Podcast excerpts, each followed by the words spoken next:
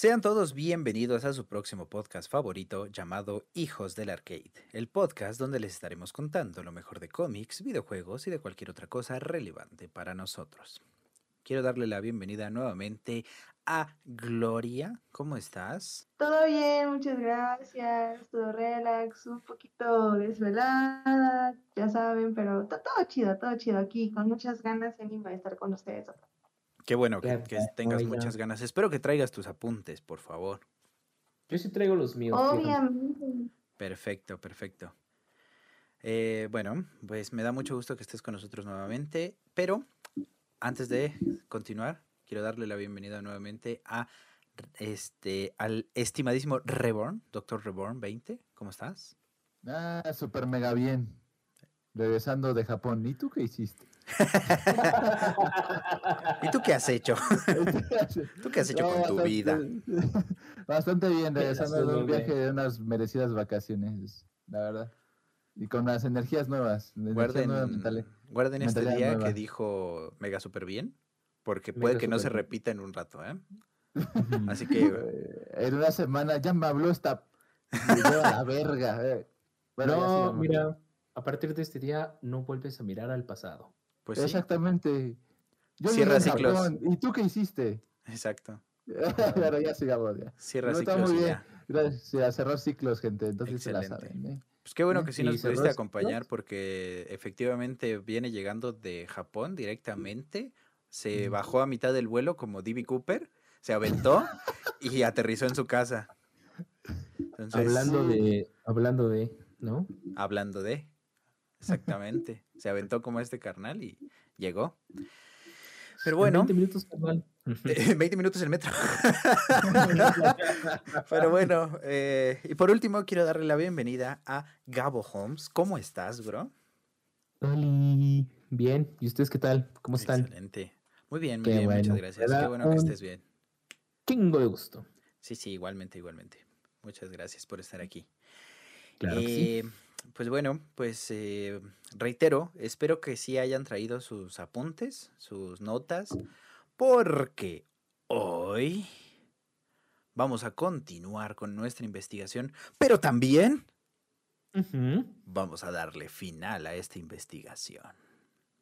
¿Cómo, cómo? A ver, a ver, a ver, a ver. ¿Final? ¿En serio? ¿Cómo Sí, que final?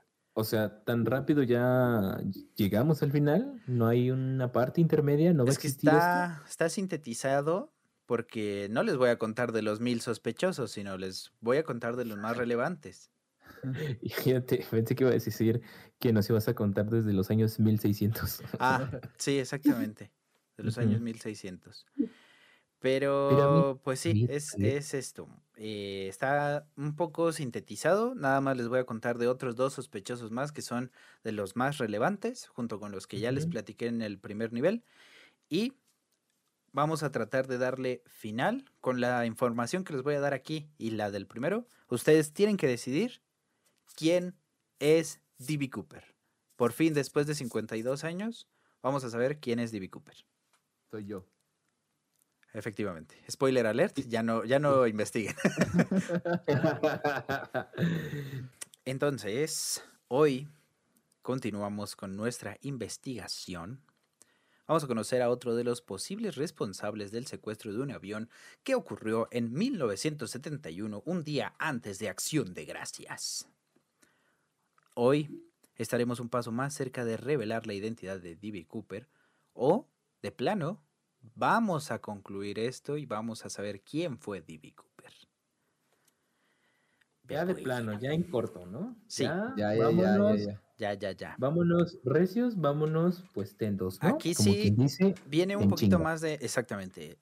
Eh, aquí sí viene un poquito más de información. Así que atentos, pluma lista, papel listo. Ahí vamos. Esta información que les voy a contar fue obtenida gracias a la declaración de una persona. Esta persona se llama Ron Carlson. Ron Carlson, quien, gracias a un camarógrafo, contactaron a un productor llamado Tom Colbert. Este canal es muy importante para la historia, Tom Colbert, quien investigó este caso por más de 10 años. Ron les dijo saber quién es D.B. Cooper. Esto porque según él lo conoció. Y más importante aún, D.B. Cooper era su proveedor de cocaína. Uy, yo te voy a decir, Uh. grababan un podcast juntos. ah, Sí. sí, o sí, algo también. así. Algo el contacto, digo, miau. Esa persona que vendía cocaína es conocido como Dick Briggs. Mm. Puta, Qué qué mala ¿eh? elección de nombre. Es que se llama Richard y así les dicen a los Richard. Dick. Dick. Dick, ¿no? sí, es Está común. de la Devlin. Está de la Devlin. Siéntate un ratito, vamos a ¿Dick qué, pensar. perdón? Briggs. B-R-I-G-G-S. Briggs. Ah, ya, como los compas, ¿no? como los Bricks. Ajá, exactamente. Referencias de las GOT. Ron conoció a Dick Briggs en 1978. Desde que se conocieron, Briggs presumía ser D.B. Cooper. El tiempo pasó, nada relevante sucedía relacionado al caso, hasta que en 1980 Ron Carlson y Dick Briggs fueron a una fiesta juntos. En la fiesta, Briggs seguía con la misma actitud, presumiendo de ser D.B. Cooper. Y para probar que esto es cierto, Briggs le dijo a Ron, y voy a decirlo textualmente como lo dijo, ¿ves a esa pareja de allá? Esto porque en la fiesta se encontraba una pareja de aspecto hippie, de nada inusual para la época. Ok. Briggs siguió diciendo, esa pareja, junto con su hijo, encontrarán mi dinero, el dinero de D.B. Cooper. En Ah, tres caray. días, en la costa norte, esa pareja encontrará algo de mi dinero. Mm. Costa Norte. Ok. Ajá. Uh, sonó One Piece. Sigamos. Sí, algo así. Y justamente el 10 de febrero de 1980, a unos cuantos metros del río Columbia, Howard Ingram se encontraba en ese lugar junto con su esposa y su hijo. Según el testimonio de Ingram, se preparaban para encender una fogata. Designaron un lugar, pero el niño le dijo a su padre que no, no lo hicieran ahí, sino que el niño comenzó a cavar para hacer un nuevo lugar, y es ahí donde el niño encontraría el dinero. Mm, tengo que decir que esto suena ligeramente orquestado. Puede Sí. ser. Puede ser, puede ser. La familia encontró 6 mil dólares del dinero de Cooper. Esto hizo que tanto el FBI como la gente llegara al lugar. Mucha gente comenzó a buscar más dinero, se llevaron palas y empezaron a rascar. También los medios se encargaron de difundir la información. Y fue gracias a esto que Ron los vio. Y pasó exactamente lo que le dijo. Era la misma familia de la fiesta. Y sí, habían pasado tres días de la fiesta. Ahora bien, Adelantado a su tiempo el Dick Briggs. exacto. Exactamente. Además de esto, ¿por qué es considerado como un sospechoso importante? Porque ya vimos uno que en su lecho de muerte dijo que era D.B. Cooper y nada más no se pudo comprobar nada, ¿no? ¿Por qué este canal es, es diferente? Briggs estuvo en las fuerzas especiales durante la guerra de Vietnam. Esto incluye entrenamiento como paracaidista y era experto en esto. Además, se formó una reputación entre amigos y en el mismo ejército. De hecho, tenía el récord de ser el que más peso podía levantar mientras estuvo en el ejército. Y también era conocido por su agresividad después de tomar algunas cervezas. De hecho, esto le ganó el sobrenombre de El Inestable, porque sí estaba medio loquito el carnal. Mm, El taquicardio, mi compa, el taquicardio. El Malacopa. El mal. Sí. El que pone 50 pesos y le hace de pedo. Ajá, el que pone 50 pesos y se acaba dos botellas. A huevo. El, el que se mama media fiesta, güey. Exacto. Y las botellas también.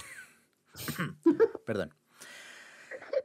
También hay una historia que involucra a Connie Hunt.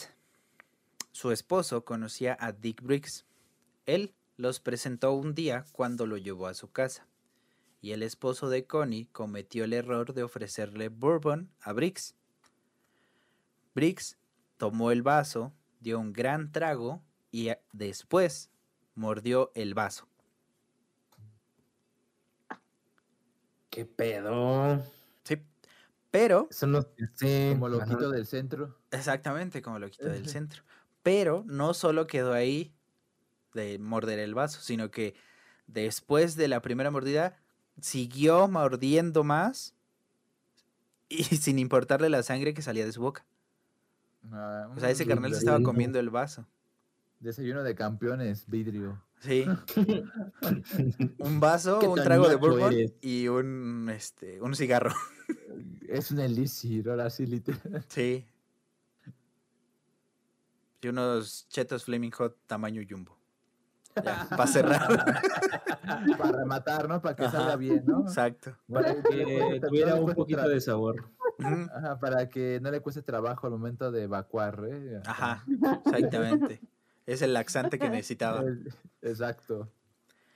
También, por otra parte, tenía como que diferentes alter egos, digamos. Porque cuando estaba en fiestas y estaba tranquilo, le gustaba entretener y de hecho hacía muchos trucos. Eso lo dijo su familia. Entre los cuales podemos destacar cuando tomaba una aguja y la introducía en su antebrazo y después la sacaba pero sin sangrar. Ah, no mames. Yo dudo mucho que sea magia. Yo digo que tenía un putero de suerte, güey. No sé, eh, yo he visto a David Blaine haciendo eso y él es mago. Pero estás de acuerdo que es como un mago muy certificado, güey. sí, sí, sí. Pero en los setentas dudo mucho que que pudiera existir un entrenamiento así. O, o ojalá que sí, Tal Pero vez qué sí, raro, güey. Y él lo descubrió. pero es rarísimo, muy, muy rarísimo. Sí, La sí, neta. sí, sí. Pero bueno, entonces, Ron cuenta que una vez fue a un viaje junto con Briggs. Fueron a un pueblo llamado eh, Ariel, como la sirenita. Ujú. Ok. Esto ubicado en Washington. Como el faraca. Ajá. donde se llevaba a cabo un festival anual temático de D.B. Cooper. O sea, ya, ya a esta instancia ya, ya le hacían su, aniversario. sí, sí. Ok, voy a anual. eso. Festival anual. Entonces, mientras estaban ahí en el festival, Briggs no dejaba de decirle a Ron que se moría de ganas por contarle a todo el mundo que él era D.B. Cooper y que el festival lo estaban haciendo por él. Y como les dije, Ron buscó a Tom Colbert para poder contar la historia de quien él cree es el verdadero D.B. Cooper. Pero Tom Colbert, en su afán de encontrar la verdad para poder vender la verdad como un documental, no solo se limitó a escuchar la historia de Ron y ya, sino que buscó a Jack Trimarco, quien es considerado como uno de los mejores cuando se trata de usar el polígrafo. Ok. hecho, el este- polígrafo es esta prueba de verdad mentira. o Ajá. mentira, ¿no? Exactamente. De- mide tu ritmo cardíaco para ver si mientes o no. Exacto, que hay formas de engañar, ¿no? ¿no? Pero bueno, en ese entonces no era así como que tan sabido. Exactamente. Pero bueno, este ¿Usted mató al carnal... señor Burns? No. ¡Pum! Me acordé cuando... Hola, señor Thompson. Cuando le pise el pie tres veces. Usted va a responder. Hola. este, hola. sí. Hola, señor Hola, Thompson. señor Thompson. sí. Exactamente. Creo que le habla usted. Entonces, este, pues hicieron la prueba del polígrafo y eh, este carnal le hizo la entrevista junto con el polígrafo, ¿no? Entonces. Jack Trimarco fue el encargado, porque les digo que era como un maestro, ha hecho como dos mil y tantas pruebas de polígrafo, fue a la escuela de polígrafos exactamente, eh, ahorita ya está retirado, pero hizo más de dos mil pruebas Entonces era la mera verdura en papas. Ok, nice, nice, nice. Entonces, este, después de dicha entrevista, Tom quedó aún más convencido de haber encontrado la verdad. Entonces, sin perder el tiempo, Tom comenzó una investigación exhaustiva para poder, al fin, encontrar al responsable del secuestro del avión. Pero, lamentablemente, el 12 de diciembre de 1980, un auto es encontrado en Taylor's Ferry Road. Y Perry. Y Pe- Perry. Ajá. Esto a mitad de la nada. Este auto sufrió un, entre comillas, accidente. Y muy, entre comillas, accidente. O sea, creo que eh, todos los hechos que hasta ahorita hemos presenciado, Ajá. escuchado, Casualidad. siempre han sido causalidades. Sí, sí. Pero exacto. nada es probable, todo es verdad. Es correcto. Ujú. Y entonces se encontró este auto, en- nuevamente, repito por tercera vez, entre comillas, accidente, en el que en su interior fue encontrado John Richard Briggs, quien lamentablemente murió por las heridas ocasionadas por un accidente automovilístico. Sí, es que se le, encaja, se le encajaron 10 puñaladas en la espalda. Eh, sí, de hecho, o sea, ese es el motivo oficial de la muerte, pero toda su familia dice que fue algo muy extraño, porque fue a mitad de la nada, no había con qué chocara, era una carretera eh, libre, digamos, o sea, era en una zona boscosa, no había ningún árbol, no se cayó ningún tronco, no se cayó ninguna piedra, o sea, absolutamente nada, solamente... Simplemente varado el coche. ahí. Ajá, apareció el ahí y ya estaba ah, chocado. Entonces, hasta ahí quedó Mm, John Richard Briggs. me hace pensar una cosa, güey. Nuestro real, y no sé, discúlpenme si me estoy adelantando, córtalo si quieres, pero nuestro real D.B. Cooper está muy cerca de los sospechosos que son D.B. Cooper. Puede ser. Puede ser, es una muy buena idea, muy buena. Sí, ¿no? sí, sí, sí. Porque eh, este carnal de Dick Briggs fue. eh, pudo haber sido un instrumento, güey. Sí, Y si lo piensas de alguna manera, eh, el niño, cuando cavó el pozo, se lo pudieron haber sugerido. no era un pozo, era nada más para hacer una fogata, pero sí. Bueno, la fogata, ¿no? Pero igual cavó. Sí, es que, es que algo, ¿no? no es la dimensión, no es la misma dimensión, ¿no? O sea, para un pozo si cavas un buen, aquí nada más fue así como que un poquito. Bueno, para eso, ¿no? Ajá. Entonces, este carnal, el real D.B. Cooper, está orbitando a todos nuestros sospechosos. Ok, ok, me, me, me gusta, me agrada. Mm, Suena lógico. Sí, porque lo- los eventos que hemos estado presenciando desde el, el pasado capítulo a Ajá, este, suena a que este carnal inconsciente, bueno, no, no inconscientemente, muy conscientemente está al tanto de lo que se dice de él en los medios. Sí, sí, sí, sí. Pero bueno, esta es una teoría que voy formando, voy haciendo como que Conforme te van llegando las ideas, ¿no? Conforme me van llegando las ideas y toda la estupidez y pendejada que he visto en películas. No, está bien, está bien, está bien, está bien. Ujú. ¿Tú qué opinas, Gloria?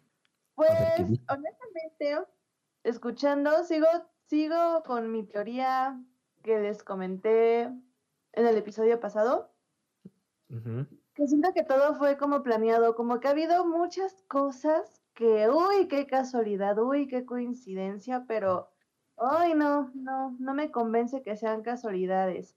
Por ejemplo, eso del dinero, así como de, mira, esa familia se va a encontrar mi dinero en tres días y pum, aparece en tres días, ¿no?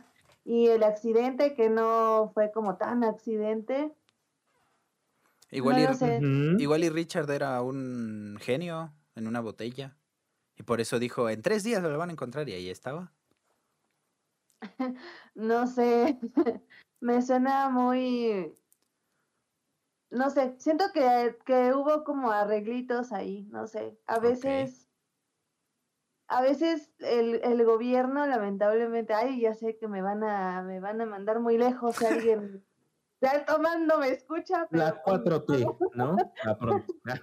este, el gobierno muchas veces hace cosas que impresionen al pueblo para tapar algo y no sé qué rayos querían tapar en ese momento o qué querían esconder, pero evidentemente era un caso que causó mucho morbo, ¿no? O sea, incluso Ajá. hasta ahorita al escucharlo es como, ¿y de dónde salió y cómo y por qué? Y, y indagar y buscarle más cosas, ¿no? Y Sí, que de repente salgan aún más cosas impredecibles, causales, Mm, Puede de coincidencias, como que, no sé, siento que va algo a, a algo mucho más grande y que el verdadero Cooper siento que mm, es parte de, mm, de un rango alto de, lo, de los que planearon todo y evidentemente pues quienes decían, ah, pues yo soy y de cierta manera lo demostraban,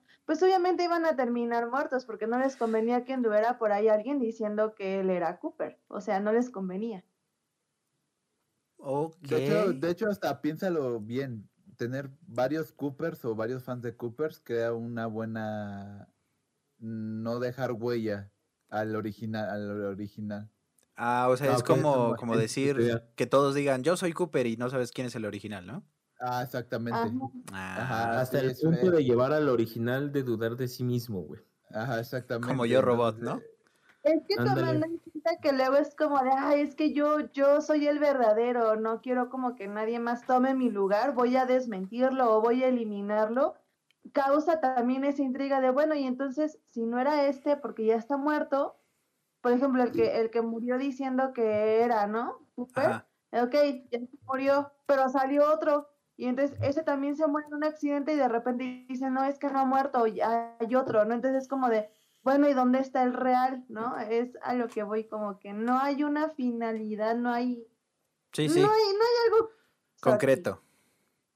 Ajá. Sí, sí, sí. Bueno, yo les advertí desde un principio, esta historia no tiene final. Sí, claro. No, ya vi. Pero sí podemos determinar nuestro final para hijos del Exacto. Sí, sí. Pero bueno, entonces continuemos. Nada más como curiosidad, cuando John Richard Briggs lamentablemente murió, tenía 41 años. Nada más para que tengan así como que una idea. Esto, repito, en ver, 1980. Ok. O sea, ya habían pasado pues, el- un año, güey. ¿Un año? No, espérame. Nueve años desde el...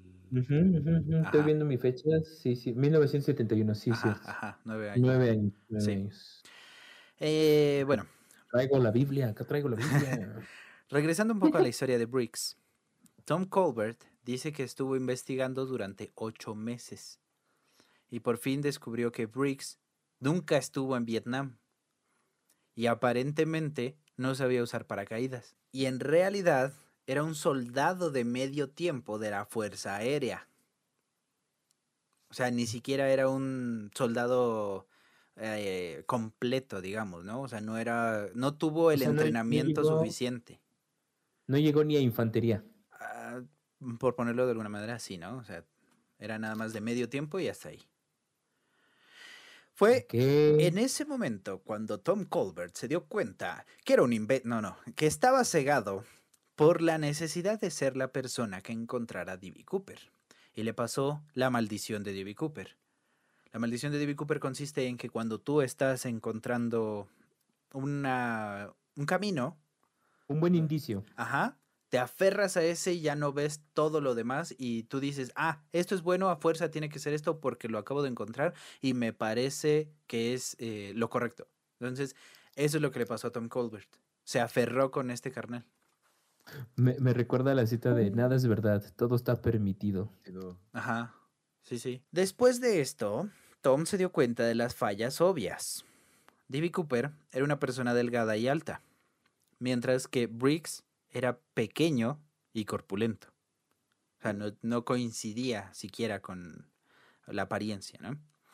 Y con la investigación complementó lo antes mencionado referente a su entrenamiento y fue así como Briggs quedó descartado por Tom Colbert.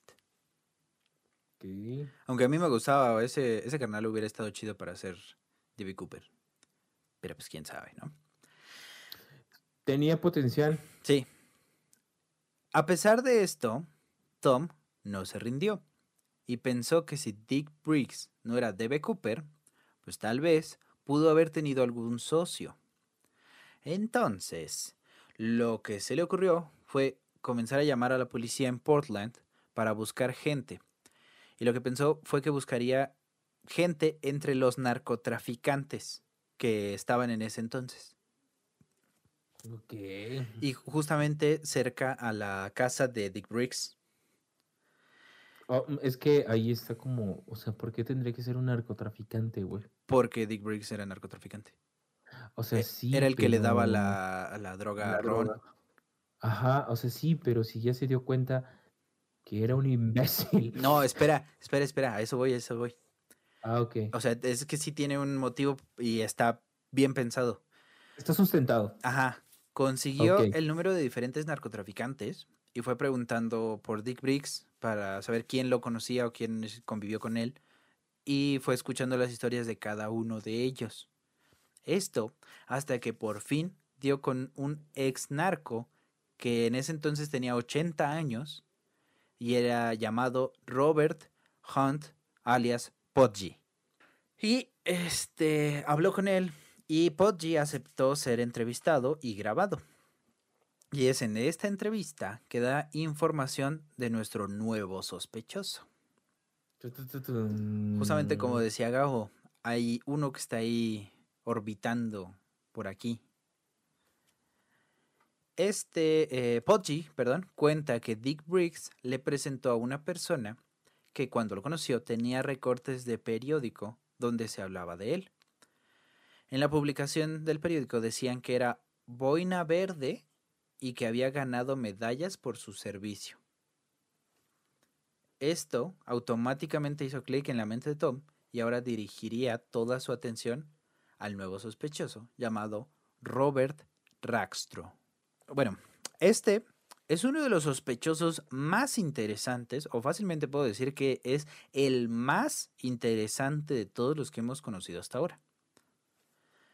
Para empezar, Robert Rackstraw es casi idéntico al retrato hablado que se hizo cuando ocurrió lo de 1971. Es casi idéntico. O sea, nada más hay unas pequeñas cosas que no coinciden por lo mismo de que es un retrato hablado. Entonces, comencemos con la historia de Robert Rackstraw.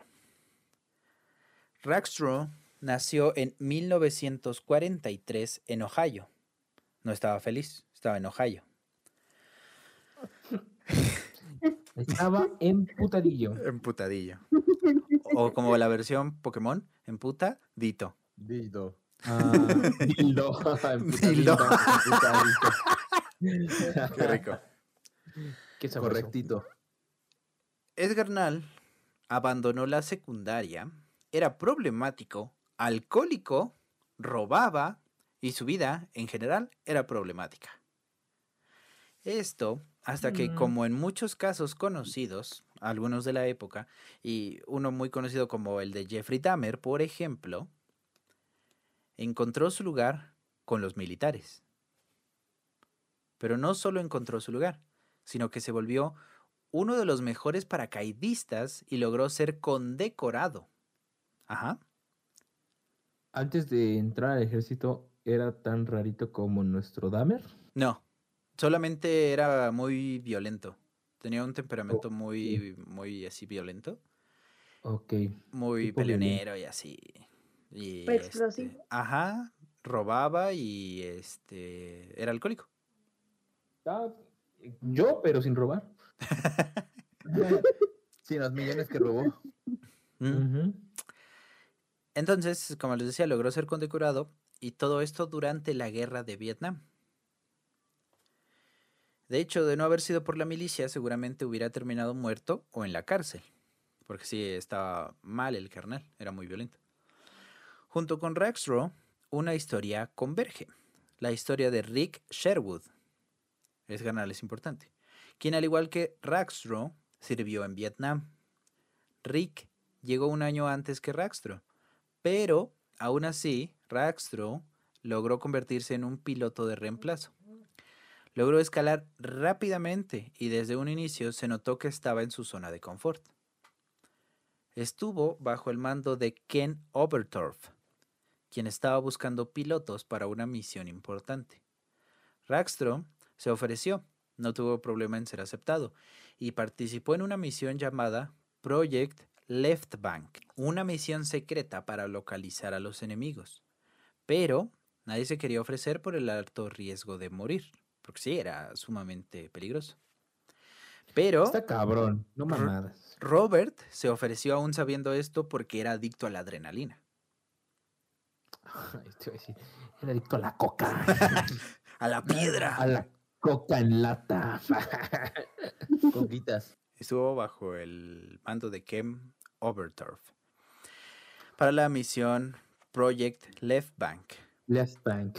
una misión secreta para localizar al enemigo.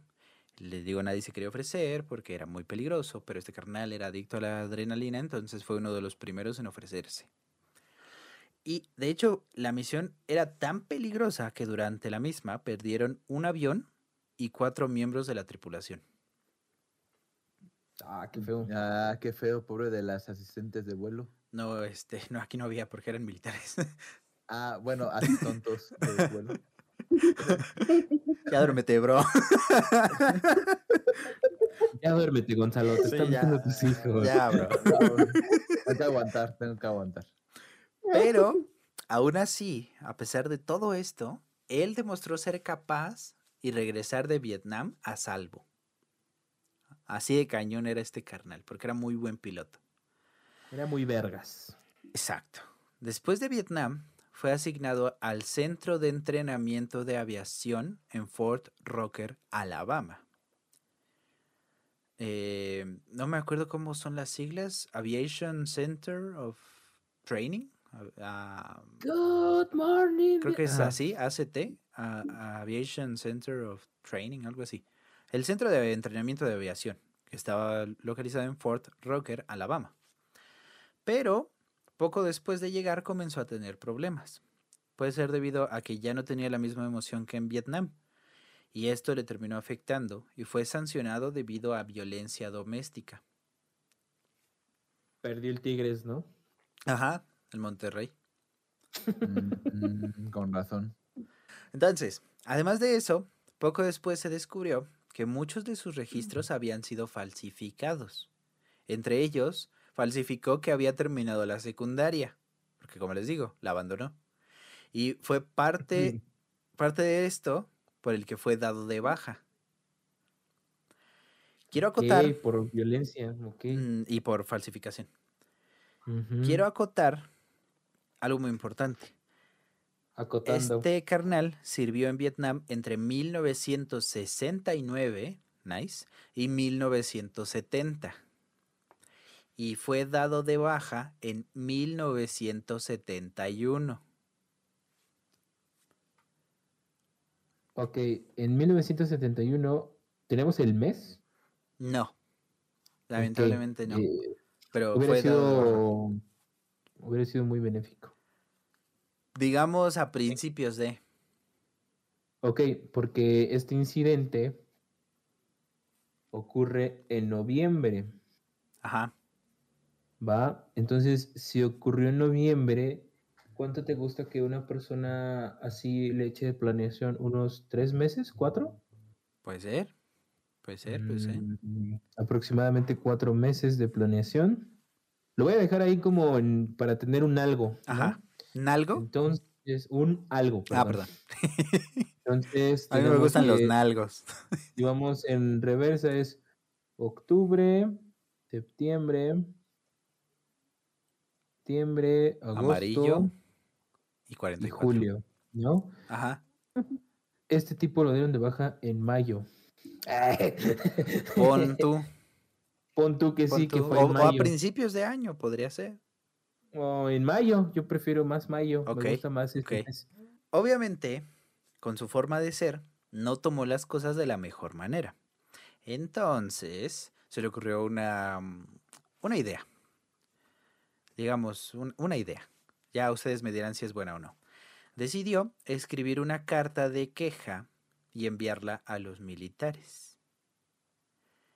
Y la carta decía, odiaría usar los talentos que me dio el ejército porque sería un gran adversario. Ok, suena curioso, pero eso es más como una patada de ahogado. Ah, sí, sí, podría, podría interpretarse como tal. Ajá. Continúa, continúa. Sí, perdón. Ajá. Entonces, patada de ahogado. Ajá. Sí, sí, Lo sí, que me hace ser. hacer una, una conjetura a continuación, bro. Ajá. Si entró en 1969 y salió en 1970, un año para ser un, un militar pro. No, no, no. Eh, O sea, eso fue el tiempo que estuvo en Vietnam, pero no Ah, fue el tiempo en el que entró. O sea, nada más estuvo en Vietnam entre el Ujú. 69 y el 70. ¿Y cuánto tiempo sirvió? ¿Tienes ese dato? Lamentablemente no. No, pero sí, Es que- sí sirvió una, un- o sea, sí tuvo un entrenamiento vasto, o sea, sí estuvo un buen rato ahí, porque sí aprendió mucho. Eh, se volvió experto en casi todo lo que le enseñaron. Ok, o sea, sí, lo, sí tomó su entrenamiento Pokémon como era debido. Sí, sí, sí. Tal cual, o sea, sí, sí le echó ganitas. Ok. Eh, mandó una carta de queja explicando que podría ser una gran amenaza, ¿no? Ajá, les dijo. Odiaría utilizar lo que. Lo, odiaría usar los talentos que me dio el ejército porque sería un gran adversario. Tal Ajá. cual, es lo que decía, así, textual. Eh, tres años después del acontecimiento de D.B. Cooper, en 1974, Rackstraw contrae matrimonio con Linda Kunkel. Linda, justo en, para ese momento, acababa de divorciarse, tenía dos hijos y Rackstraw se llevaba bien con ellos y este, obviamente con Linda, ¿no? Y todo parecía bueno, pero esto duró poco, ya que solo estuvieron casados por dos años. ¿Esto por Es Es lo qué? que les digo, es lo que les digo, no agarren el- la partida guardada de otro carnal. Buena forma de decirlo, ¿eh? Buena forma de Eh, decirlo. no agarren el game over de otro compa. Sí, sí, sí, sí. A menos que de verdad quieran a la morra, pero si no, miren, ni le muevan, ni, ni ilusionen ahí a la raza. ¿Para qué? Linda relata en una entrevista, Linda su esposa, relata en una entrevista que Rackstrom no era una persona promedio. Ha dicho, eh, no era alguien que salía de trabajar, llegaba a casa y no hacía nada o solo se sentaba a ver televisión. O sea, era, como les dije, era ad- adicto a la adrenalina, a las emociones fuertes. No era raro que salieran casi a diario. Y así como lo dice Linda, como si fueran ricos. Así es como, a ver, a como ver, lo a ver, describe. O sea, tenía estas actividades que hacían parecer que eran unas personas Con dinero. de abolengo. Ajá. de abolengo. Sí, ok. de aboleados los zapatos.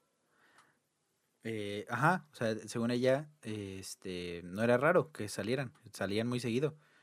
Y parecía como que sí tenían dinero. Eh, Linda, como esposa abnegada y estereotípica de la época, tenía confianza en Rackstraw y nunca le preguntó por su sueldo o nada relacionado al dinero. Un grave error porque todo esto cambió cuando Rackstraw abrió una imprenta. Pero para poder hacerlo, Rackstraw falsificó la firma de Linda para poder conseguir un préstamo para poder abrir la imprenta. Ah. Mm, Ok, imprenta. ¿Ok? Ok. Después de esto, Robert inició y fracasó en varios negocios, por lo cual tuvo que regresar a casa en Valley Springs. También eh, se le juntó que su madre había muerto de cáncer, por lo que para este entonces solo le quedaba su padrastro y otra familia. Su padrastro, Philip Rackstraw, quien le ofreció ayudarlo y comenzar a trabajar juntos. Trabajaban con maquinaria pesada, en construcción, así, ese tipo de cosas, ¿no? Son típicas Ok. allá en Estados Unidos, ¿no? Es muy Ujú. común.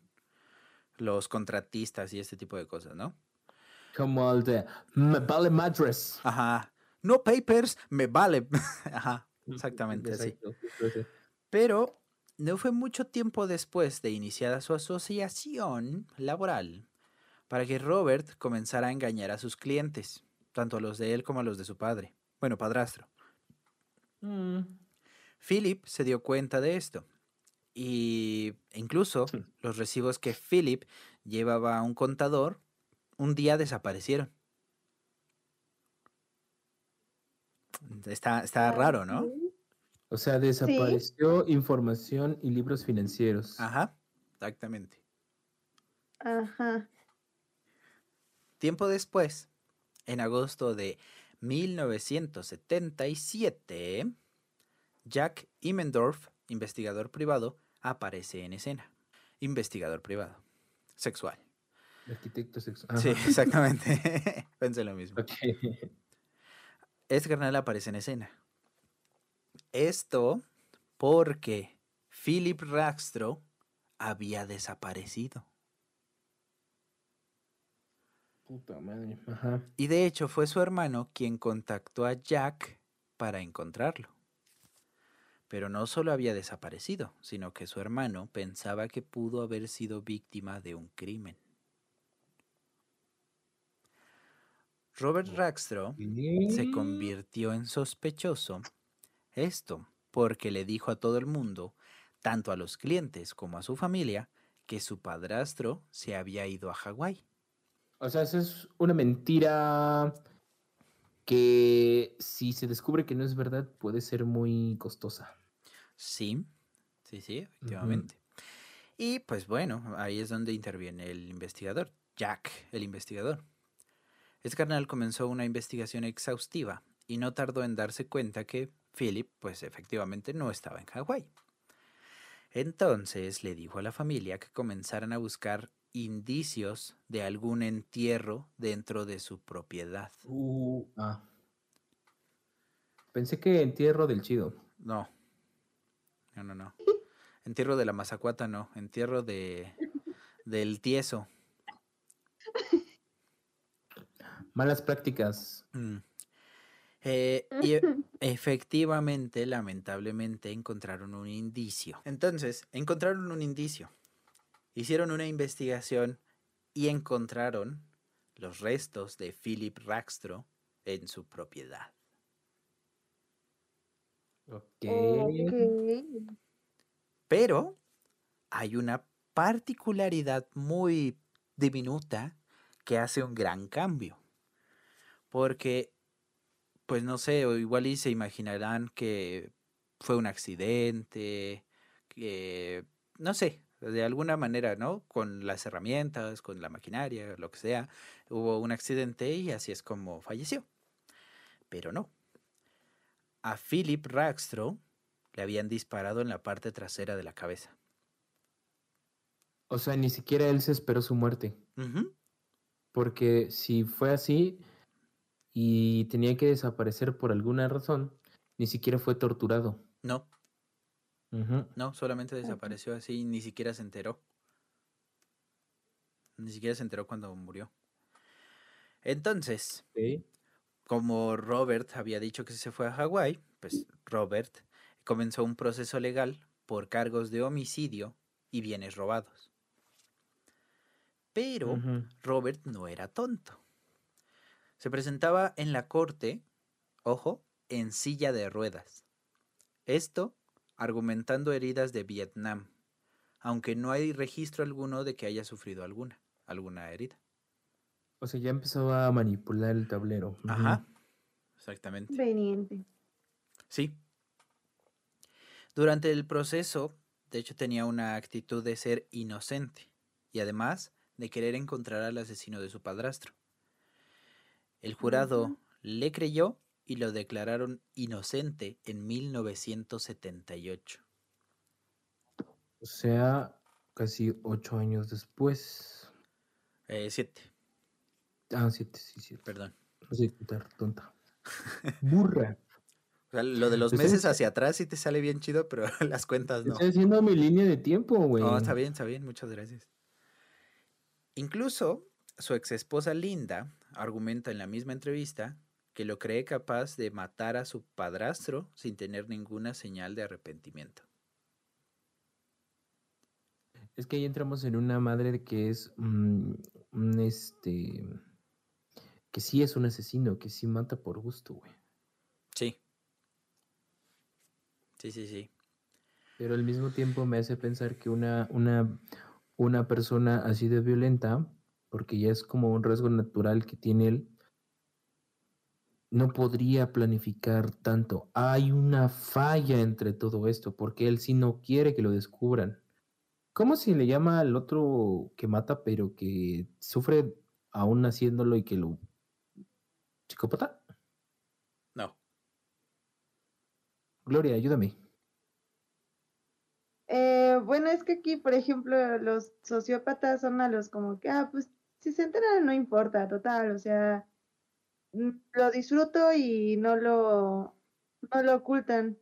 Los psicópatas comúnmente es como que son los que planifican para que no los cachen. Ok.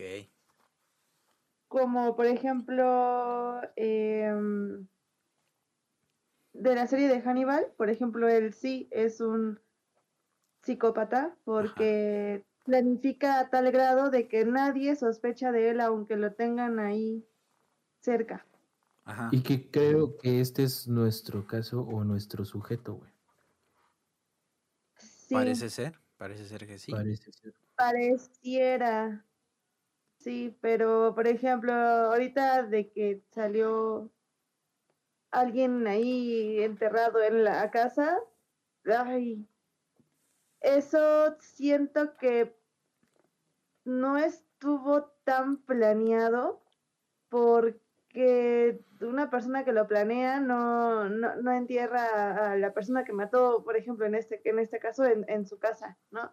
Ajá. A lo mejor lo va a hacer en otro lugar como para inculpar a alguien más y eso me hace pensar que si es eso, pues podría ser, pero si es algo impulsivo, pues sí pudo haber sido su hijo, hijastro. Ujú. Sí, sí, sí, sí. Estoy de acuerdo.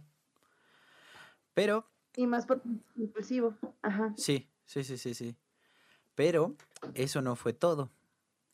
Porque justo después de los cargos de asesinato, ahora lo esperaban los cargos por posesión de explosivos. También Hijo de tu pinche. por posesión de cheques falsos y un posible fraude. O- Hecho, este emitió, encontraron que emitió 46 mil dólares en cheques sin fondos. 46 mil dólares de ese entonces, lo que sería equivalente a 169 mil 146.79 dólares actuales, o sea, de 2023. O lo que es lo mismo a 2.976.393.25 pesos mexicanos. Casi 3 Ok. millones de pesos. es mucho. Y por estos cargos fue condenado. Esto después de un juicio que duró tres semanas. Y además, un juicio que fue largo y muy costoso. Porque al Estado le costó cientos de miles de dólares. De de hecho, les salió así muy, muy, muy caro. Eh, más caro que lo que él había dado en cheques. Porque pues. Aquí eran 46 mil y ellos se gastaron cientos de miles. Eh, y gran parte del costo fue por la compra de un auto y explosivos para demostrar el daño que se podría hacer con la cantidad de explosivos que tenía Robert Rackstro en su poder. Y sí, eh, el, el automóvil quedó hecho nada. O sea, de- Ujú. todo el metal estaba completamente retorcido. El, el auto era pérdida total. Ya no se podía hacer absolutamente nada. Irrecuperable. No era. Toyota, claramente, ¿no? No, no era Nokia. No era Nokia. o sea, por eso, bro. Sí. Y como les decía, fue acusado de rentar un avión en Stockton y pedir ayuda en medio del océano al oeste de Monterrey. Monterrey, una ciudad de California. Esto se me hizo muy Ah. extraño. Sí, muy extraño ahí, que este, cerca de Cumbres, en el océano. en el océano de Cumbres. Este. Se me hizo muy extraño. Pero, o sea, sí lo pensó porque pidió ayuda. Y mientras los aviones de la Guardia Costera buscaban el avión, este carnal aterrizó en Orange County, donde fue. El, el avión fue repintado y los números de identificación fueron alterados. Supuestamente. A lo que Supuest- todo esto, Rackstro se declaró inocente. Qué huevotes. Pues no qué tenían. no tenían así como que las pruebas Pruebas suficientes para decir que sí había sido él. Eh, y para evitar todo esto, tenía un plan muy bien elaborado. Porque le preguntaron, en un momento le preguntaron si era D.B. Cooper. Y automáticamente, ese carnal no dijo nada más que invocar su derecho de tener un abogado presente. Como. mm, Como nuestro querido Epstein. Ajá. Eh, se, se apegó a la quinta enmienda, ¿no? Eh, mm, no, porque, o sea, nada más pidió su abogado. Y la quinta enmienda es de plano no decir nada. Mm, Hasta donde tengo entendido, ¿no? O sea, te guardas el Sí, sí, derecho sí. de hacer algún de comentario. hablar, de Ajá, decir cosas. Porque no, algo que te afecte a ti mismo. Eh, entonces pidió su abogado, lo cual frenó la investigación. Puta madre. Eh, mm, hay grabaciones de una entrevista donde le preguntan si está dispuesto a decir si es o no D.B. Cooper y responde cosas como, o sea, así tal cual, ¿no? ¿Usted es D.B. Cooper? Y contesta, le temo a las alturas. O el, le dice el- el entrevistador, el FBI cree que usted es D.B. Cooper y responde, podría serlo. Entonces, Mm. eh, pidió a su abogado y lo comenzaron a investigar por ese cargo. Le preguntaron si él se consideraría para el caso de D.B. Cooper. Respondió que no se descartaría. También le preguntaron si estuvo en Washington cuando sucedió, a lo que respondió que ha estado en Washington muchas veces. Total, que no pudieron probar que él había sido el responsable a pesar de la investigación del FBI. Pero esto fue muy extraño porque, o sea, como que todo apuntaba a que este carnal era el responsable, pero lo dejaron ir. Y todo el mundo se sacó de onda porque, o sea, si ya lo tenían, ¿por qué lo dejan ir? Pero esto es porque hay un secreto a voces en el que se dice que Rackstro tuvo conexiones con la CIA en misiones encubiertas y ultrasecretas. ah, creo que ya tenemos a nuestro hombre. Quien Ujú. Obertorf, el que, con el que estuvo ahí en- con los militares eh, en Sí, claro. Vietnam, en una entrevista dice que un día, mientras estaban en Vietnam, una persona llegó a la base donde ellos estaban. Una persona llegó en un jeep. Esa persona se identificó como parte de la CIA. Rackstro se llevó bien con él desde un principio. Incluso Ken comenta que había ocasiones en las que se iban juntos en el jeep de la gente de la CIA y iban y venían, ¿no? Pero hubo una ocasión en la que desaparecieron por tres días. Entonces, él considera que esa ahí- pudo haber sido su iniciación y su primer contacto con la CIA. Eso lo supone Ken. No tenemos nada así seguro, nada de evidencia, no podemos probar. Pero eso es lo que él supone. Mm, no lo sé, viejo. También, A este, a este grado no podemos seguir suponiendo. no. También se cree que en 1978 trabajó para el Bell Helicopter en Irán, algo que no se podía hacer sin autorización de la CIA. Y también se cree fuertemente que estuvo en Nicaragua en 1985, cuando comenzó el Irán Contra, también como, conocido perdón, como Irán Gate, cuando la administración de Ronald Reagan facilitó la venta de armas a Irán. Pues pinche madre. Ajá. Sí, yo les, yo les avisé, hay un buen de información en este. Sí, sí, sí.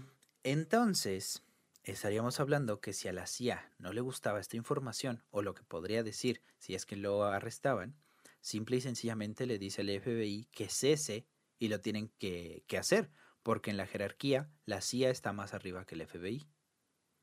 Sí. Es correcto. Esa idea se refuerza cuando nos enteramos que los agentes del FBI encontraron las colillas del cigarro que dejó D.B. Cooper. Si se acuerdan, se puso a fumar. Hice mucho hincapié en cuatro o cinco cigarros. Sí. Estas colillas fueron llevadas a Las Vegas, porque de ahí es donde eran los agentes del FBI, de Las Vegas, Nevada. Pero, después de que se las llevaron, misteriosamente se perdieron. Mm, Ajá. Sí, claro, esas cosas siempre se pierden. Sí. Y ahora, gracias a esto, se estarían pensando que es algo como una conspiración. Pero resulta que se buscaron testigos y todos dijeron que Raxtro no era. Él no era el responsable. No lo pudieron identificar. Y de hecho consiguieron a la asistente de vuelo que estaba ahí eh, cuando pasó todo esto, que ella no había dicho absolutamente nada durante todo este tiempo. Ella no había querido hablar. Pero la Durante convencieron. casi 10 años, ¿no? Ajá, la convencieron, vio a Robert Raxtro. Tom Colbert ya tenía toda la historia armada, ya estaba listo, ya estaba en pláticas con History para vender la historia. Les dijo, ya, ya sé quién es D.B. Cooper, bla, bla, bla, vamos a hacer la prueba. El primer capítulo llaman al asistente de vuelo, le muestran a Robert y dice, él no es. Mm. Y le tira todo el trabajo que estuvo haciendo por años. Todo. Pero, o sea, fue un no rotundo, o sea, Ajá. fue un no definitivo. Sí. No fue un no, no lo sé, no recuerdo bien, o no, no se parece. Dijo, no, él no fue. Es que, Que sigue habiendo mucha manipulación, o sea, pudo, pudo haber amenazado con que no dijeran nada y obviamente si lo veían iban a decir que no. Puede ser. Y más si tiene tanto poder porque estuvo en la CIA. O sea, era obvio. Nada más que pues, la asistente de vuelo no tenía forma de saberlo. Porque eso era un, un secreto. O sea, era un secreto a voces, pero, entre Pero- los mismos del FBI y la CIA. pero la Sí, CIA claro, pero una amenaza Sí, una amenaza tipo si hablas, yo ya sé quién eres, dónde trabajas, a tu familia, etcétera, ¿sabes? O también sea, ser. no, algo así nada más, sí, Mm, sí, sin sin respaldo, sin saber qué hacer en dado caso. Digo, si ella hubiera hablado, ¿quién quita que, o hubiera querido hablar, quién quita que también ella hubiera desaparecido en algún momento? Puede ser. Posiblemente. Sí, sí, sí, sí. No, no lo podemos descartar. Mm, sí, es que es casi imposible que la CIA no sepa quién eres tú, güey. Sí, sí, sí, sí. Y ya Exacto. siendo con este tipo de cosas que estás involucrado así, yo creo que sí, ¿no? Y si fue una Obviamente. negativa, o sea, mira, ya pasaron más de 10 años, bro, Ajá. para este entonces, sí. Y no creo que una persona pueda recordar un rostro después de tanta transgiversación Ajá. de 1931 a 1980. güey. Ah, no, 78, perdón, ¿no? Ajá. Tú, tú tienes el. Es que aquí me apunté hasta 1978. Ok. Entonces, Pues ah, dudo mucho que una persona que en todo este tiempo no ha hablado, Ajá. a menos que este carnal también sepa quién es ella y tengan una relación de la que nadie esté sospechando. Porque si nos enfos- enfrascamos en decir que no lo sabe, estaríamos cometiendo el mismo error de los reporteros. De. O sea, que- El error de los reporteros que, que o la maldición que ah, comentabas ya, hace ya, la maldición de Cooper, sí, de, sí. de Cooper, que si me voy por un solo camino y a- asumo que ese es el bueno, descarto todos los demás. Pero esta también es una posibilidad por el tipo de acción que fue es poco probable que te olvides de una situación así. Eso suponiendo que este, este carnal sepa quién es esta, ¿cómo es? Asistente de vuelo. Ah, Asistente de vuelo. Efectivamente. ujú. Ah, Sí me surge, por ejemplo, cuando surge una situación traumática, o una de dos, mm, o no te puedes quitar eso de la cabeza, ni el rostro, ni el tono de voz, ni o- todas las características físicas, todos los detalles, Ajá. o de plano lo reprimes tanto que no, incluso hasta le cambias el rostro, cambias todo como un mecanismo de defensa. Sí, sí, sí. Eh, Entonces aquí también tendría que ver eso. Ahorita lo que dijo Gabo me hizo como que centrar mi atención un poco en esta parte. Pero, por ejemplo, en dado caso de que sea una u otra y ella, y ella diga rotundamente no, acordándose o no acordándose de nada, igual me hace pensar que, como dice Gabo, ¿qué tal si tuvieron ahí una relación como tipo negociación? Ajá. como para que no hablara y si en algún momento te, te dicen que tienes que declarar o me tienes que identificar, tú di que no. Eh, digo, no hay que descartar nada, pero también me surge esta parte, ¿no? De qué tipo de trauma pudo haber tenido ella para acordarse o, o no de ese rostro. O sea, ¿qué, qué significante tuvo ese rostro, esa, esa experiencia como para olvidarla Ajá. o recordarla, pero desear no haberla pasado y por ello niega todo. Tenemos Pues un sí. registro de las, de las escuelas del señor. ¿Cómo dijimos que se llamaba? ¿Raxtro? Ujú, No. ¿Por qué? Es que, de hecho, puede se- haber se me complicó una mucho. relación previa. Ah, ok. No, no, no, no tengo Por- idea. Sí, ya, ya, ya, ya vi para dónde vas. Que ha- hayan ido a la misma escuela. Eh, Es que se me, se me complicó mucho conseguir información de este carnal. Que uno esperaría que si el FBI llevó este caso, pues estuviera la información ahí en el FBI, ¿no? Pero no, no lo encontré así rápido. Entonces, sí. Sería cuestión de volver a revisar y a ver si lo logro encontrar. Porque, según esto, la asistente de vuelo fue quien envió o fue el medio de contacto entre todo este desmadre, güey. Ajá. Entonces, se hace- esa lo tomaría como mi principal aliada, porque nadie sabe qué en realidad se dijo mientras se sentó al lado del señor D.B. Cooper, ¿no? Sí, Ajá. Esa plática únicamente quedó entre ellos dos. Sí, sí, sí, sí. Y eso me hace constar que incluso era parte del plan. Por eso quería saber si había como alguna relación Previa. previa. Y en este caso, ¿cómo lo vamos a saber? Pues por las, las escuelas. Ajá. ¿De dónde era, de dónde era esta asistente de vuelo? ¿De dónde era este carnal de Robert? ¿no? No, Sí. no, no lo chequé.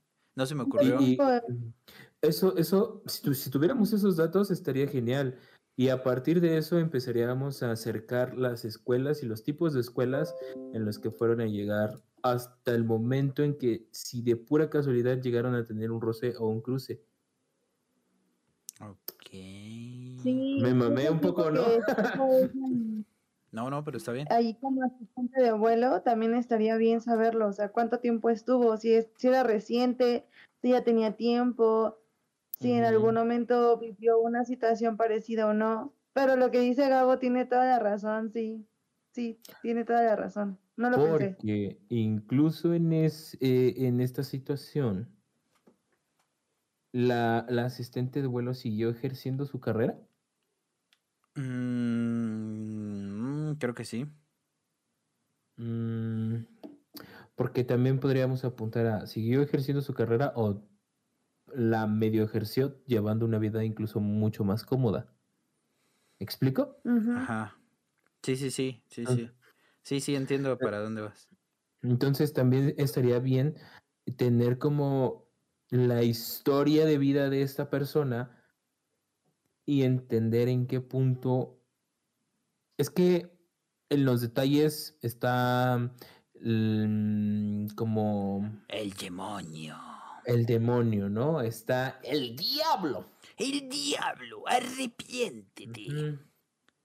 Porque a veces los, los rasgos que nos pudieran llegar a parecer más hostiles son como que la verdadera debilidad. A la verga. Me mamé tantito, ¿va? No, está bien, está bien, está bien. Y, y es aquí porque todos están enfocados eh, eh, en encontrar quién es Debbie Cooper, güey. Pero quién Debbie. ayudó a este. Julian Debbie, está de la Devlin. Sí. Pero mm, este carnal, para poder hacer esto, no actuó solo.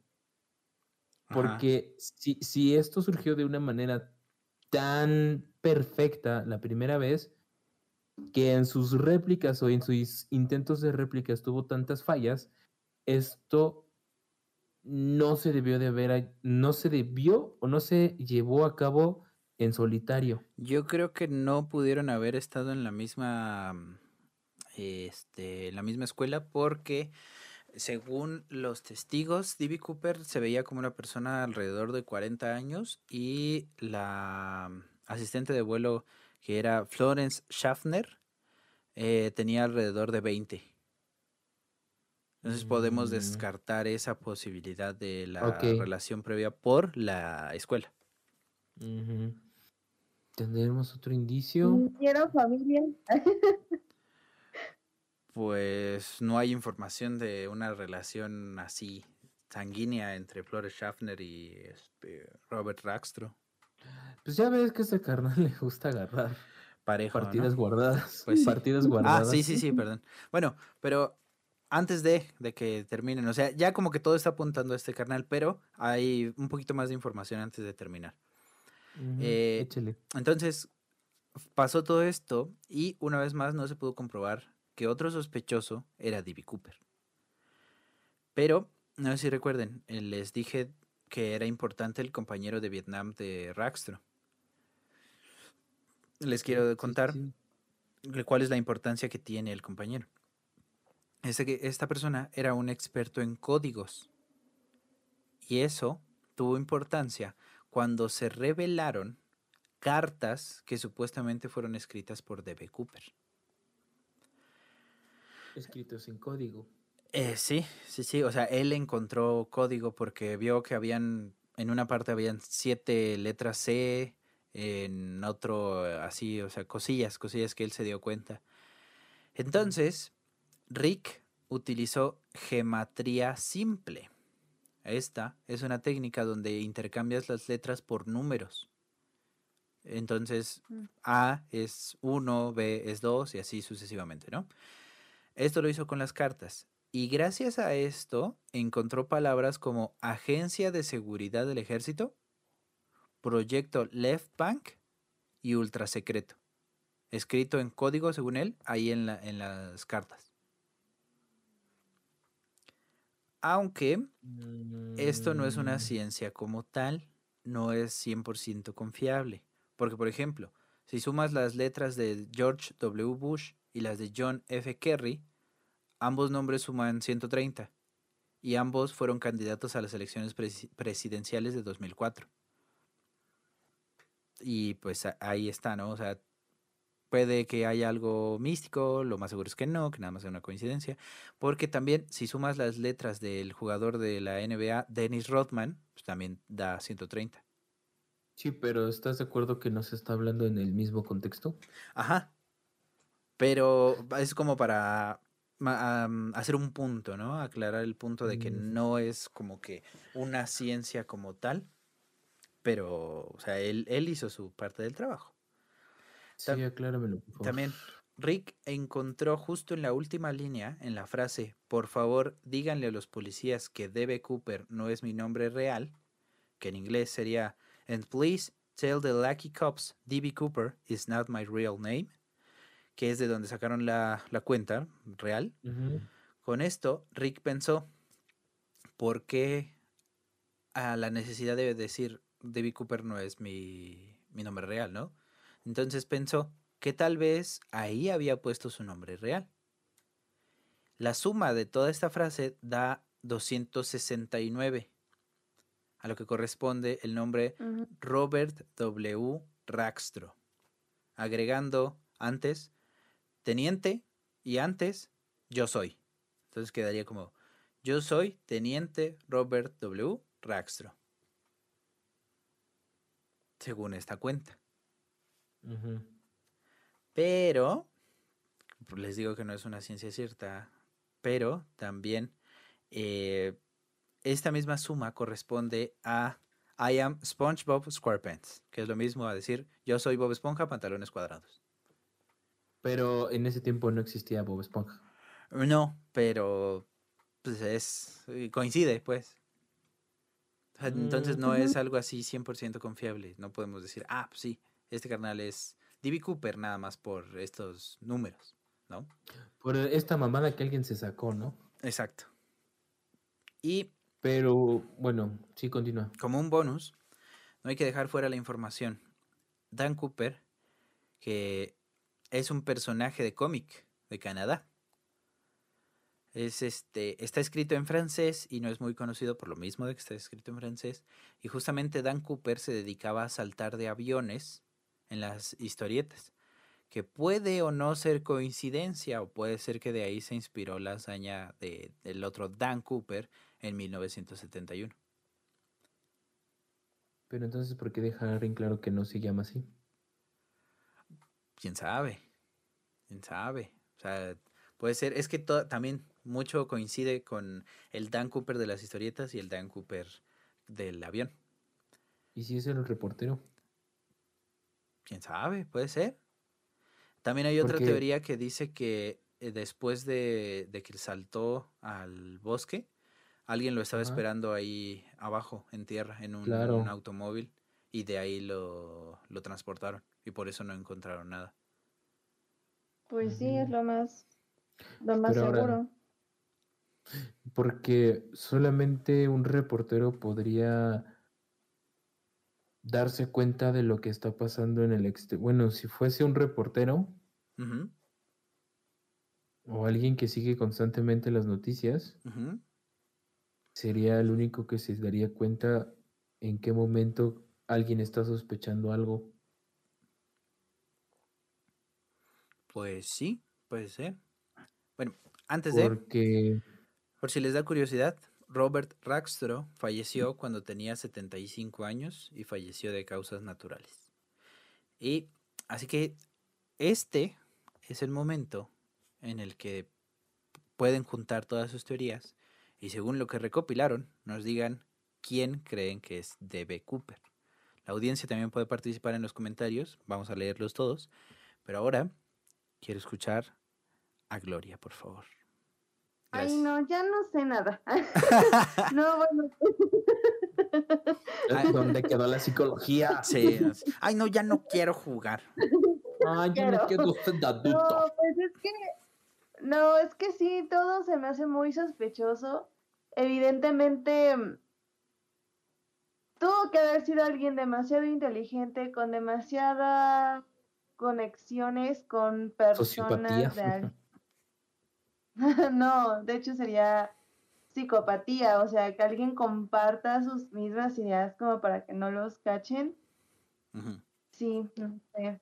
Pero justamente ahorita lo que comentaba Gabo al final de que a lo mejor tuviera mm, un convenio, por así decirlo, una complicidad Ajá. con la gente de vuelo, se me hizo muy lógico también. Sí, a mí también no lo había pensado. sigo- Sí, yo tampoco lo había pensado, pero con eso sigo reafirmando que para mí fue tal vez un tipo de experimento para justamente saber la respuesta de la gente, de la comunidad, para saber justamente por qué o cómo es que alguien podría replicarlo, cuáles eran las reacciones, si iban a apoyar o no, em, para ocultar algo, para ocultar cierta información, porque hubo mucho morbo, porque hubo muchas personas que se hacían pasar o afirmaban serlo, por qué lo hacían, o sea, por qué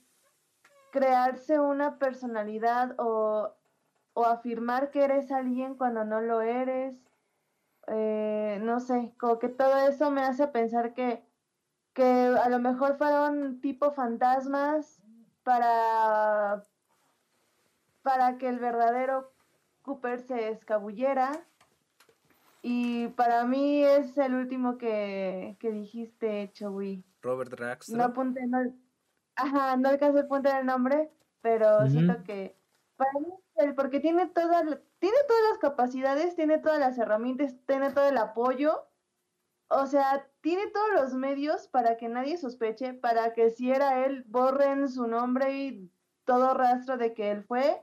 En especial, pues las, las colillas de cigarro, o sea, qué raro que se hayan perdido y no hayan podido investigar nada. Sí, porque de ahí pudieron Em, haber extraído el ADN. El ADN, exactamente. Entonces, eso como que me hizo mucho ruido. Entonces sí fue como, mm, es, o sea, para mí es él totalmente. Y los demás a lo mejor fueron personas o una contratadas para imitarlo, pero si son contratadas también tendrían que haber sido protegidas y pues uno no fue protegido porque lo encontraron muerto extrañamente, sin ninguna causa un accidente sin tener con qué accidentarte, pues no se me hace muy accidente. Entonces, a lo mejor justamente el nombrarte como alguien más, en especial un caso como este, pues puede ser peligroso una porque es obviamente sabiendo que no eres, pero alguien cree que sí y es alguien que no está de acuerdo, obviamente va a buscar la manera de desaparecerte del mapa pero también si fue como tal vez una forma de distraer, evidentemente tendrían que haberlo protegido. O por lo menos decir, bueno, vamos a hacer como que te desapareces, pero te vamos a mandar a vivir a otro lugar lejos y con comodidades y pues realmente eso no pasó. Entonces me hace, me hace pensar que sí estaban tras él, tras el verdadero Cooper, pero pues evidentemente todo les falló y no les convenía decir, ah, sí, es que fuimos nosotros, el FBI, y pues nos equivocamos, o sea, porque pues no, o sea, realmente ahí eh, empieza un declive a, la- a creer que el FBI, FBI está haciendo su verdadero trabajo, entonces pues tampoco convenía decir, ah, sí, fuimos nosotros, nos equivocamos de carnal y pues ni modo, ¿no? O sea, tampoco es como que fácil. Nos equivocamos de copa. Ajá. Exactamente, entonces, pues no sé, como que todo se me hace muy sospechoso, como que quieren tapar muchas cosas que son obvias y como que hace que la Virgen les habla y pues no. Le salió una señora de 40 años a la Ajá, Gloria. de repente, De, sí, de lo más misma. profundo. Ujú. Ok, entonces, recapitulando. ¿Se te hace muy extraño? ¿Piensas que es Robert Rockstro? Y este, mm, para mí sí fue como un experimento de alguien con un rango muy alto Ok. para distraer, para distraernos de para distraer a la población en este momento de algo. ¿De qué? No tengo idea, pero de algo. Ok. Ok, entonces fue Robert Rackstro para crear una distracción y mm, crees que hubo una complicidad ahí. Sí, totalmente. Ok, perfecto. Muchas gracias. Eh, ahora quiero escuchar al famosísimo artista antes conocido como Gabo Holmes. Porque eh, él, él viene jugosito, ¿eh? él viene preparado, él viene cargadito. Bueno, ah, Primero que de nada, primera buenos días. instancia, buenas noches. ¿no? Buenos Ajá. días, buenas tardes. Les voy a leer el resumen que yo acabo de hacer. En este capítulo trabajamos más que en todos nuestros años de, de escuela, que sepan. Exacto. Que se, se sabe, ¿no? Sí. Ah, primero que nada, eh, no creo que sea Robert ¿qué? Raxro. Rockstrow. eh, en primera, eh, a- aunque pareciera que todo apunta a que él es, eh, la realidad es que fue un golpe de, de suerte por simplemente parecerse a alguien que lo confundieran con, con. Cooper. Cooper. Exacto. Porque ciertamente ya tenía otros cargos de los que ya se le estaban como que saliendo de control. Ajá. Y en el momento en el que ya no pudieron probar otra cosa, después de declararlo culpable, lo, lo insertaron con este pedo de que podría ser D.B. Cooper. Ok. ¿No? Entonces, ¿quién fue? D.B. Cooper eh, claramente es alguien que tenía conexiones Ajá. y que también estaba enterado de los medios. Por eso es que ahora mi, mi teoría se apunta a que pudo haber sido algún, algún reportero del que no sabemos. Porque evidentemente los que están investigando aquí no se parecen en nada al original.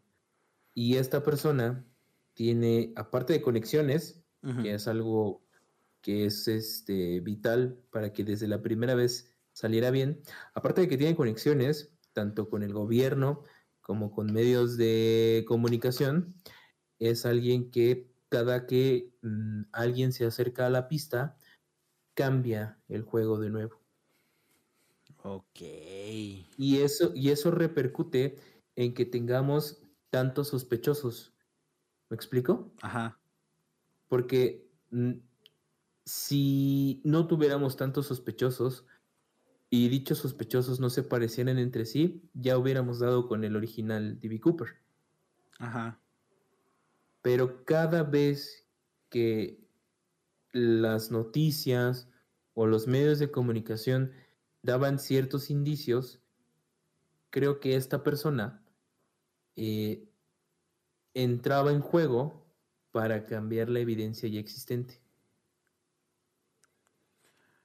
Oh, Entonces, jamás fue ninguno de los acusados que ya vimos aquí, que por eh, investigaciones que ya nos dijo Chewy, están descartados, pero nadie descartó y, y- y yo no escuché de nuevo que se volviera a interrogar en tanto tiempo. Aparte, ¿cómo dejas al, al aire que un asistente de vuelo no declare hasta después de 10 años por qué?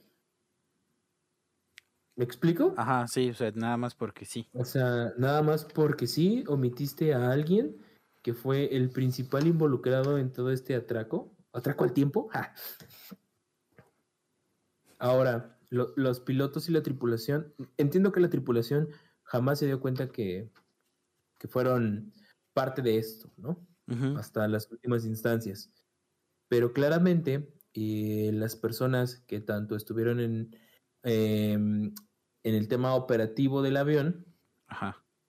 eh, sí debieron de darse cuenta, güey. Y, y- y no recuerdo que ah, nos hayas hablado de más declaraciones. Mm, no, no, no, no, porque, o sea, como que las más importantes fueron, am, pues ahí, en el, en el aeropuerto, Y las demás que se fueron recopilando con las entrevistas que se fueron haciendo, como la de las de Tom Colbert. Exacto. Nadie entrevistó a las personas que de verdad estuvieron involucradas. Como, ¿por qué no? Entonces, de ahí mi teoría que también parte de eso es que era alguien que conocía el medio, medios de comunicación. Entonces, nuestro sujeto es alguien que evidentemente tenía experiencia militar, Ajá. aunque no sé si pueda ser completamente militar, pero eso todavía lo estoy descartando. Bueno, estoy buscando motivos para descartarlo, pero nuestro sujeto claramente no es ninguno de estos tipos, porque todos estos tipos cometieron ciertos errores que los evidencian para no calificar de una manera u otra. Ajá. Y nuestro tipo más cercano le cayó como anillo al dedo que le dijeran que se parecía. Y eso explica por qué la asistente de vuelo dijo un rotundo no, tomando en cuenta la base de que Gloria dijo que eh, si fue un evento muy traumático es muy difícil que lo olvides. Mm, o la otra, que sí se O te la olvida. otra. Ajá, Ajá. sí se te olvida por, por mera protección. Sí, también me gustó eso mira. que dijo, porque sí, sí, no lo había contado, no lo había tenido en cuenta, pero sí, sí es este importante considerarlo. Entonces, yo creo que sería bueno hacer una investigación de hombres bien colocados en esa época. Ah, y no precisamente figuras populares, Ajá, ¿no? Sino ciertos hombres eh, de poder, ¿no? ok. Bueno, yo apunto a eso porque realmente, o sea, para haber ejecutado eh, eh, el atraco que ejecutó, no es imposible que lo haya podido hacer solo. Mm, sí, sí, Tú- sí, sí, sí, sí no suena así como que algo que pueda hacer una sola persona y ya. Exacto. Y es imposible que alguien lo pueda hacer solo y es imposible que no hubiera tenido facilitadores. Es imposible. Entonces debió Sí, ser claro. alguien, debió ser alguien influyente, que no era conocido, pero que sí era influyente. Ajá, que estaba operando en las sombras. Ajá, exacto. Y la otra teoría que tengo es, esto fue una puta historia del gobierno y ya, güey. Para divertirse, para divertirse. Pero bueno, yo, yo me quedo más arraigado con mi primer teoría de que este hombre era alguien que conoce los medios de comunicación y que claramente conoce cómo es que se mueve el gobierno, ¿no? Y ninguno de estos este, pobres diablos lo pudo haber hecho, de los que nos mencionaste. ok. Entonces, yo dejaría el expediente cerrado, Ajá, más que nada porque es complicadísimo sí, volver a tener una evidencia de aquellos años tan fresca, porque e- e- es, es raro o es un poquito tonto que así como nosotros acabamos de hacer unas suposiciones en base a casi nada, ajá, sino a simples cosas que ya están como dichas, ajá, se me hace muy tonto pensar o no pensar en esto en su momento. Sí, sí, sí, sí. ¿no? Porque si nosotros, unos simples mortales que no trabajamos ni en la CIA ni en el FBI, estamos dudando de hasta lo más básico, es imposible que ellos no lo hayan hecho y es imposible que no sepan quién es. ¿Me explico? Sí, sí, sí. Entonces yo me quedo con esa, esa teoría, ese es mi veredicto final. Yo cierro el caso porque simplemente esto nada más da, da a convertir a David Cooper en un mártir, güey. que venció al gobierno. Ajá, sí, como, como lo estaban poniendo desde un principio, ¿no? Ajá. Que nos explicó esta Gloria, que este, Ajá. o sea, sí, y sí lo, lo entiendo, pero bueno, es que sí, como dices, es muy complicado.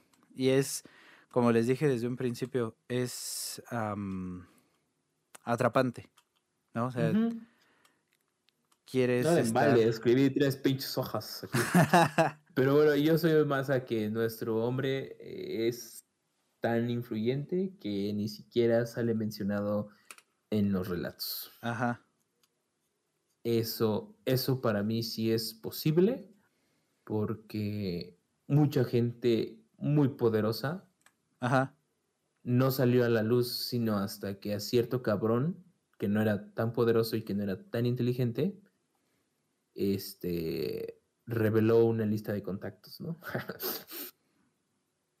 pues sí, sí, sí, sí. A ver si saben de quién hablo. Déjenlo en los comentarios si saben de quién hablo. Las prisiones de máxima seguridad luego no sirven.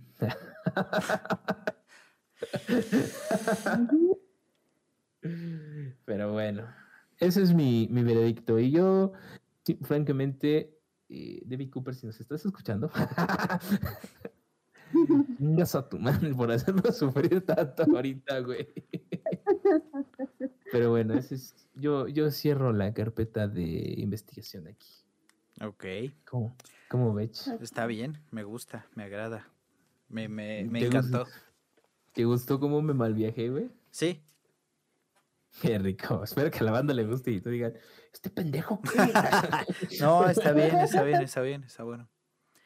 Pues yo también pienso que sí fue Robert Rackstrom, casi como, como Gloria, Porque sí, como que es el más apto. Pero ya después de lo que dijo Gabo, ya no estoy seguro. Eh, Yo antes pensaba eso, que era Rackstro, pero ahora ya no sé. Ah, como que sí, eh, necesitamos más investigación para saber, para descartar las opciones, ¿no? Entonces, Sí, porque incluso pudo, pudo haber sido parte de la distracción para que no dieran con él. ajá, Sí. Y que la realidad a Robert Rax- Rackstro, sí, tractor. le sirvió la- a Robert Tractor, así lo voy a decir, vale, ver. Eh, le sirvió para distraer de todos los crímenes que en realidad sí había hecho, güey, Sí, sí, sí, Sí. sí. ¿No? Y Eso le cayó como anillo al dedo y a partir de ahí le conviene seguir como teniendo ese mártir, si me explico, Sí, en el aspecto de que en cada entrevista y en cada ocasión que le preguntaran, pues diera algún indicio. Y es lo que alimenta este morbo, güey. Que, que tú me des ese indicio y, y la gente diga, ah, no mames, sí es, sí es, sí es.